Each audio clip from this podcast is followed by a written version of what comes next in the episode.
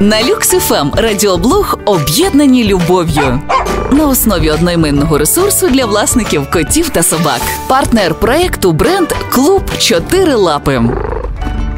Всім привіт! З вами фахівець з поведінки собак та котів Оксана Галан. І зараз поговоримо саме про песиків. Помічали, що взимку у нас руки самі тягнуться до жирної та вуглеводної їжі, і ми не завжди можемо себе хлопнути по рукам. А все тому, що у холодну пору року наш організм витрачає більше калорій на підтримку оптимальної температури тіла. Те саме відбувається із собаками. Але чи варто збільшувати для них добову кількість їжі? Дивіться, якщо собака живе у квартирі, гуляє в одязі і знаходиться у добрій кондиції, а тим паче, якщо має зайву вагу, однозначно ні. Вони можуть відчувати голод більше, проте реальної необхідності у більшій кількості їжі немає. Але якщо ви помічаєте зміни у поведінці песика, наприклад, він може почати більше підбирати щось з землі, то таким чином організм може будувати стратегію запасу жирового шару на зиму. Для початку перевірте собаку на хронічні захворювання, адже це може бути одним з симптомів. І якщо все ок, спробуйте дуже плавно збільшити раціон на 10% і поспостерігати за результатом. Але пам'ятайте, якщо ви не впевнені у своїх рішеннях, краще звернутися до ветеринарного дієтолога. Радіоблог на Люксифем.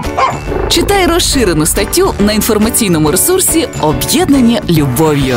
Партнер проекту бренд Клуб Чотири Лапи. Реклама. Що об'єднує нас у клуб Чотирилапи? Розуміючі погляди, вишуканий смак, таємний зв'язок, приховані символи, які знайомі тільки нам.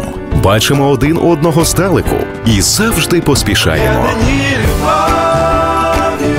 Розуміємо наших улюбленців однаково, створюємо для них особливий преміальний корм. Об'єднані любов'ю. Клуб Чотири лапи. Реклама.